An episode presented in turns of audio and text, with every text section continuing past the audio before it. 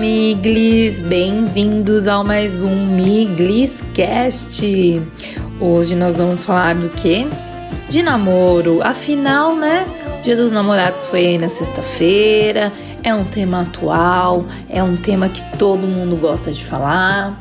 Bom, só para contextualizar vocês, é, eu sempre fui uma pessoa muito apaixonada, muito intensa, com vários amores, vários, claro, platônicos, né? Era uma menina muito romântica. Esses verbos, o que eu mais gosto é amar. Ai, gente, eu acho que eu fui sempre apaixonada, assim. Desde o prézinho eu lembro que eu tinha meus crushes que eu gostava. Então, essa questão de vida amorosa é muito presente na minha vida. É, eu namorei muitos anos, então eu vou contar histórias aqui. Como eu namorei com mais de uma pessoa, é, vocês que fiquem aí na dúvida para saber de quem eu tô falando. Não vou divulgar nomes, depois eu não vou contar quem era a pessoa de cada história, ok? Recebi muitas perguntas no direct de quem se tratava o boy do episódio Paquerando Bem, só que não. Então vamos lá, né, gente? É, aos meus exes, eu tô falando para vocês, podem ficar em paz, dormirem tranquilos, que tá tudo certo. KKKK. gente, eu tenho histórias aqui para contar que eu passei com namorados e com os rolos da vida que a gente sempre tem, né? É, então vamos lá. Teve um dia que eu passei muita vergonha, muita vergonha mesmo, que eu achei que eu tava abafando. É, eu tava na faculdade e aí eu comecei a me envolver com um rapaz e a gente tinha ficado um dia antes e aí no outro dia tinha palestra. E aí a gente não queria falar para ninguém, tudo mais, babá. Só que a gente muito espertinho, a gente sentou um do lado do outro ali, né, para ver a palestra e tal e sempre tinha um momento que ia passar um vídeo. Quando passava o vídeo, apagava a luz do auditório e ficava só uma luz no telão. Ok. E aí, quando apagava a luz, eu, né, e o boy, a gente trocava uns beijos apaixonados, a gente estava muito feliz. E eu estava crente, crente assim, que ninguém estava vendo, afinal estava escuro. E na fileira de trás, a gente sentou numa fileira que não tinha o pessoal da nossa turma, que tinha pessoas de outro curso. E na fileira de trás estava todo mundo, a minha sala inteira. A gente ficou fazendo isso, trocando uns beijos. Quando acaba a palestra, o pessoal começa a bater palmas. Fala, aê, aê, Miglis, aê, ciclano. Gente, na nossa cabeça ninguém tava vendo. Mas tava todo mundo vendo. E aí ficaram zoando a gente, né? E aí foi uma vergonha e tal, porque a gente era novo na faculdade, ainda a gente era criança, né? Tipo, tudo era zoeira, então pegaram a gente para Cristo. Então isso foi, foi muito engraçado. Foi ruim? Foi ótimo. Uma outra história que eu acho que é muito marcante na minha vida é que eu tava um tempo, já tava, nossa, minha, já tô mais velha, acho que é o momento de eu namorar e tudo mais. Eu fazia estágio e tinha uma amiga que estagiava numa rádio.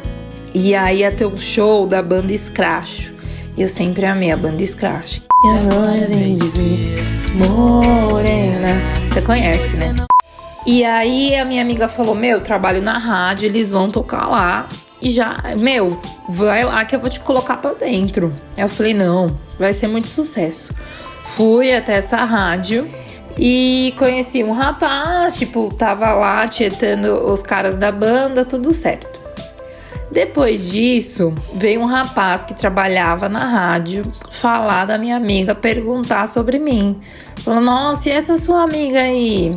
Qual é que é, né? Ela falou: Não, tá solteira, tá tranquila. E aí nós marcamos um primeiro encontro E aí a gente se conheceu, foi conversar, foi toda uma tensão, assim, o coração acelerado. E acreditem, a gente começou a namorar no mesmo dia. Sim, a gente namorou no mesmo dia. Ele é tão romântico. E aí deu super certo, porque depois a gente namorou muitos e muitos anos, óbvio, com idas e vindas, né? É, erros, mas assim, como, né? Algo que você conhece a pessoa e um dia começa a namorar. Eu já vivi isso na minha vida. Então, é muito louco. Nunca despreze o seu primeiro encontro. Outra história que eu tenho que eu já namorava mesmo, real, oficial. Acho que um dos primeiros dias dos namorados, gostava de comida japonesa, até que eu comecei a namorar uma pessoa que gostava muito de comer comida japonesa. E aí começou a me levar no restaurante e eu virei uma pessoa viciada em comida japonesa. E aí era dia dos namorados, né? Eu não lembro se era o nosso primeiro dia dos namorados. Aí o boy perguntou onde eu queria ir e falou que ia me levar no Aoyama. Para quem não conhece, é um dos melhores restaurantes de comida japonesa que a gente tem aqui em São Paulo. Custa um, bom dinheirinho para jantar lá num rodízio. E a gente foi, e aí era dia dos namorados, e eu queria sair no dia dos namorados. E todo mundo sabe, né, que no dia dos namorados tem uma baita fila, estacionamento lotado, nananana. E aí ele falou assim: ó, nós vamos, só que assim, eu topo no dia dos namorados, só que a gente vai cedo porque eu não vou ficar na fila. Aí eu topei. Sei que a gente chegou lá, tipo, sete da noite. Eu não queria voltar para casa cedo. A gente foi embora, tipo, umas 9h40. Enquanto isso, a gente ficou comendo, comendo tudo que vinha. E lá, para quem não conhece, vem assim: vem coisa camarão frito, camarão empanado, camarão grelhado, doce, salgado, churrasco é tudo. Tá, rola de tudo nesse rodízio. E nós ficamos comendo das 7 até as 9h40. Resultado: cheguei na casa do meu namorado, né? Que a gente ia ficar junto. O que aconteceu? Vomitei todo o rodízio. Todo, acho que os 300 reais investidos foram por água abaixo. Ah. Gente, que decepção, né? Que, que forma mais ingrata de terminar uma noite que tinha tudo para ser romântica. Ainda bem que o boy era muito compreensível, né? E não brigou comigo. Mas eu fiquei triste por ele, de ver realmente que o dinheiro dele foi para o ralo. Então esse dia também foi muito engraçado. Foi um dia dos namorados que eu tava botando muita expectativa e olha o que aconteceu. Apenas isso.